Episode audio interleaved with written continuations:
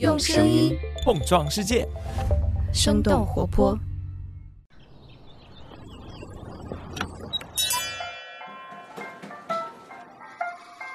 您的生动早咖啡好了，请慢用。嗨，早上好呀！今天是二零二二年的五月二十五号，星期三。我是来自生动活泼的梦一，几条商业科技轻解读，和你打开全新的一天。在开始我们节目前，想要问你一个问题：现在正在听早咖啡的你，正在一边听节目一边吃早餐吗？今天我们就想和你聊聊早餐的话题。根据独立市场研究咨询公司英敏特的预测，二零二一年中国消费者早餐的总消费是一点九万亿人民币，其中在外食用早餐市场突破了八千四百亿元。尽管说有着庞大的市场体量，但是早餐行业里却一直没有出现行业巨头。这究竟是哪些因素导致了资本对这个市场不感兴趣呢？连锁早餐到底是不是一门好生意？我们今天的清解读就与此相关。在了解身边的早餐市场之前，我们先来关注几条简短的商业科技动态。首先来关注一下国内。根据《金融时报》的报道，网约车集团滴滴已经通知纽约证交所，公司将会从美国退市。五月二十三号，滴滴召开了临时股东大会，就其从美国自愿退市计划进行了投票表决。根据表决结果，超过百分之九十六的投票表示同意退市。事实上，早在去年的十二月，滴滴就宣布过要启动从纽交所退市的工作。随着这一次股东会审议的高票通过，滴滴的退市也已经成了定局。目前，滴滴计划在六月二号或之后向美国证券交易委员会提交退市申请，退市决定会在申请提交十天之后正式生效。下面来关注一下 l b n b 也就是爱彼迎关闭中国业务的消息。五月二十四号，旅行服务平台爱彼迎宣布，将会在七月三十号起完全下线中国本土近十五万套的房源和体验业务，同时仅保留部分中国团队负责处理爱彼迎中国的出境游订单。根据艾媒咨询的分析，爱彼迎自二零一五年进入中国以来，面临着本土在线短租行业的激烈竞争。随着疫情对旅游业的持续影响，目前爱彼迎在中国业务只占其营收的百分之一左右，但是即便在疫情之前，中国业务也仅占爱彼迎总营收的百分之五。最后，我们来关注一下全球富豪们最新的财富净值。截止到五月二十二号，彭博亿万富豪指数显示，包括马斯克、贝索斯和比尔·盖茨在内的全球五十大富豪，他们今年在账面上的损失总额超过了五千亿美元。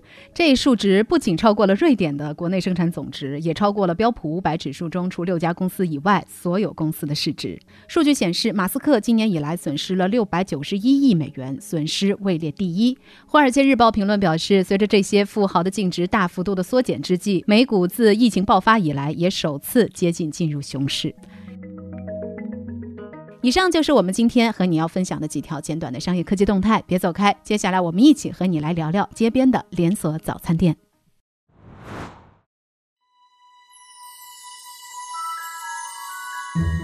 嗨，你好呀，我是梦一。相信在过往的陪伴当中，大家已经发现了，我们生动活泼每年都会花很多时间和精力在制作形式和内容上做一些全然不同的尝试，所以今年也是不例外。我们二零二二年度的新节目《声音特稿跳进兔子洞》计划要在五月三十一号正式上线了。也许你会好奇，为什么节目的名字叫做《跳进兔子洞》呢？在《爱丽丝梦游仙境》当中，主人公爱丽丝不小心掉进了一个兔子洞，所以就进入了一个奇异的世界。而现在，我们生活在一个飞速发展的世界，新鲜的事物正在以最快的速度被创造、被应用、被未经同意的塞进每个人的生命中。我们觉得每个人都可能会在新科技、新商业和新事物的影响之下，进入一个不知通向何方的兔子洞。而我们的制作人嘉勋呢，会带着大家一起跳进兔子洞里，深入观察某一项新兴事物，聆听被影响的各方的声音。比如说，我们会好奇，为什么尽管有着各种政策和法规，未成年人依然会成为电子烟风口的销售者？我们也会好奇，使用了 AI 来进行面试的公司，是否真的能够更全面地挑选出各有特色的人才？希望通过这些探究来提供有趣的故事和不一样的洞见，而这些都是我们想要在声音特别报道中呈现给你的。所以，我们。我们把跳进兔子洞称为声音特稿。那，如果你想要在五月三十一号上线之前抢先听到我们的新节目，没有问题。我们每一位生动小油桶的订阅用户都有两枚抢先听兑换券，所以也请订阅了我们小油桶 newsletter 的朋友，别忘记查看这几天的邮箱。当然，你也可以点击我们的 show notes，关注我们生动活泼微信公众号，或者是添加微信生小音咨询相关事项。期待着和大家一起跳进兔子洞。好啦，今天我们的早咖啡小动态就到这里，下面继续我们的清洁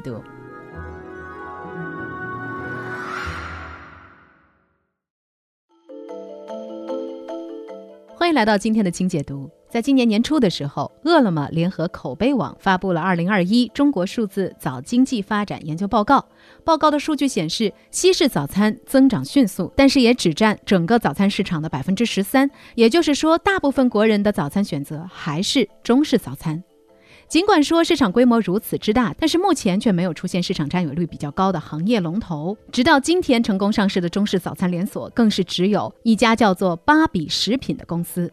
芭比食品三千四百多家门店，只有十九家是自营门店，其他全部都是加盟店。也就是说，他们也更像是一家给加盟商供货的速冻中式面点制造商，类似于早餐界的百果园或杨国福麻辣烫。其实中式早餐连锁大多都局限在某一个地域，比如说八饼食品的门店，大多数都是位于华东地区。主打中式面点小吃的连锁品牌酷比爽味包，则主要集中在华南地区的广东、还有江西、广西等地方。创立于南京的青鹿馒头门店，主要是在江苏和安徽省。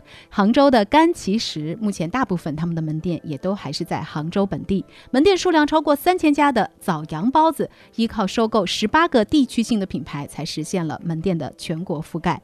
其实现在做早餐连锁的全国性企业也并不是没有，只不过他们的主营业务可能都不是早餐。最早依靠高端早餐打开市场的永和豆浆和永和大王转向全时段运营，肯德基、麦当劳等洋快餐品牌也都推出了价格比正餐更低的早餐。还有便利店里的早餐，以及叮咚买菜、盒马鲜生这样的生鲜电商，也都想依靠着预制菜和供应链优势跨界做早餐。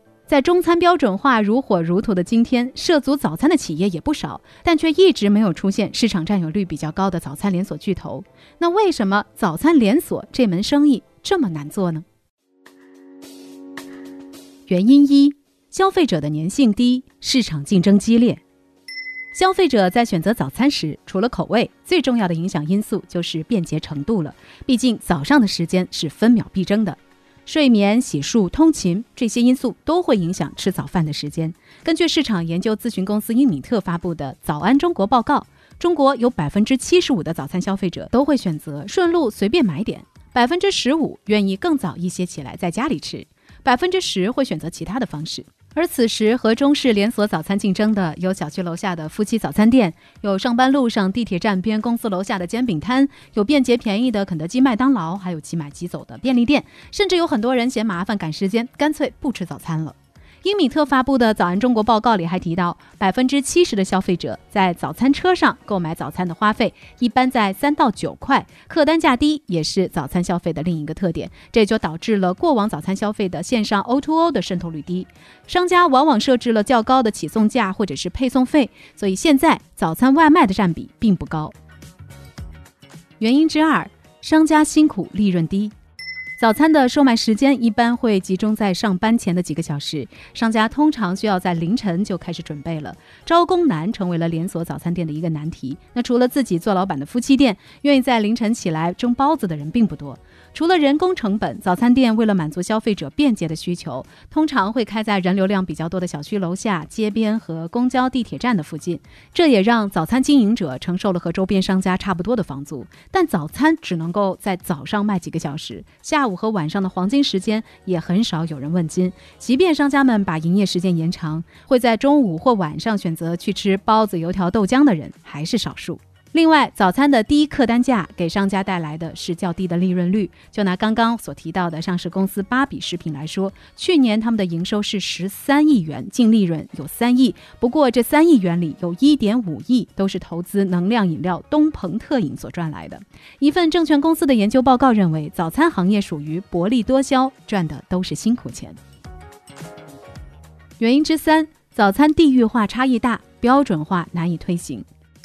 说起中餐里的早餐，大家普遍能想到的都是包子、馒头、豆浆、油条等等，看起来品类并不多，似乎更加容易实现标准化。但实际上，由于口味的差异，单一的品类基本上只能够应对局部地区，无法在全国范围内来推广。阿里发布的《二零二一早餐市场经济报告》里提到，中国早餐文化极具地域特色。近现代中国不同地区的饮食习惯，使得早餐更加具有地域特色了。比如说，老北京的焦圈豆汁儿，天津的煎饼果子，上海的葱油饼，江浙的小笼包，河南的胡辣汤，湖南的米粉，广东的早茶，重庆的小面等等。根据阿里的统计，即使是同一地区或者是省份，不同城市之间也是有着不一样的早餐消费习惯的。比如说，山东的济南更喜欢豆浆油条，而青岛则消费了更多的包子和粥。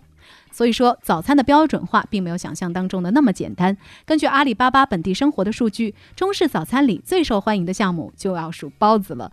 整个2021年早餐订餐数量当中，包子、汤包类的占比超过了四分之一。但即便是最受欢迎的包子，在标准化的过程当中也遇到了不少难题。根据元气资本的分析，包子的供应链只能够做到馅料的标准化，面皮醒发的技术还有速冻技术都还不够成熟。消费者也更喜欢现包现蒸。的包子，目前大部分早餐连锁的门店仍然需要雇佣面点师傅来现场制作，完全的工业化生产，还有口感这一关键的变量需要克服。而最容易实现标准化的馅料，却恰恰不能够让全国各地的消费者们都满意。即使在包子这一个品类里，也有着非常明显的地域差异。比如说，北京的茴香馅，东北的牛肉胡萝卜，广东的叉烧包和江南地区的蟹黄汤包等等。金融时报在一篇专栏文章当中写道：“早餐寄托着开启新一天的仪式感，也凝聚着人们不同的情节和习俗，所以也是一日三餐当中最保守、最需要安全感的部分。所以早餐也成为了全世界各地抵御全球化的不二法门。”那聊到这儿了，也想来问问你，说了这么多早餐，你最喜欢的是哪一种呢？包子、馄饨，还是豆浆油条？还是说咸甜豆腐脑呢？欢迎你在我们的评论区和我们一块儿来聊聊。当然，在今天的节目结束之前，还想要提醒一下大家，我们早咖啡儿童节特辑的童年幻想还在征集当中，想要邀请你和我们一起来制作一杯六一早咖啡。欢迎大家通过我们的童年幻想清单来为你的儿时梦想投票。我们将会根据大家的投票情况，在六一节当天的节目当中，结合当下科技的发展，对我们的儿时想象做一个轻解读。那上期节目当中呢，我们也收到了不少好朋友分享他们的儿时梦。梦想，比如说地城兔 Mazio，他说梦想着能够进入刀剑神域那样的世界。还有小王总说，他小时候总是幻想着有人能够帮自己写作业，而现在的自己呢，则是每逢佳节都在帮妹妹写作业。不知道大家小时候还有着怎样对未来的神奇想象？欢迎你在我们的投票页面或者是评论区来聊聊你的童年幻想故事。好了，这就是我们今天的生动早咖啡。那我们在这周五一早再见了，拜拜。这就是今天为你准备的生动早咖啡，希望能给你带来一整天的能量。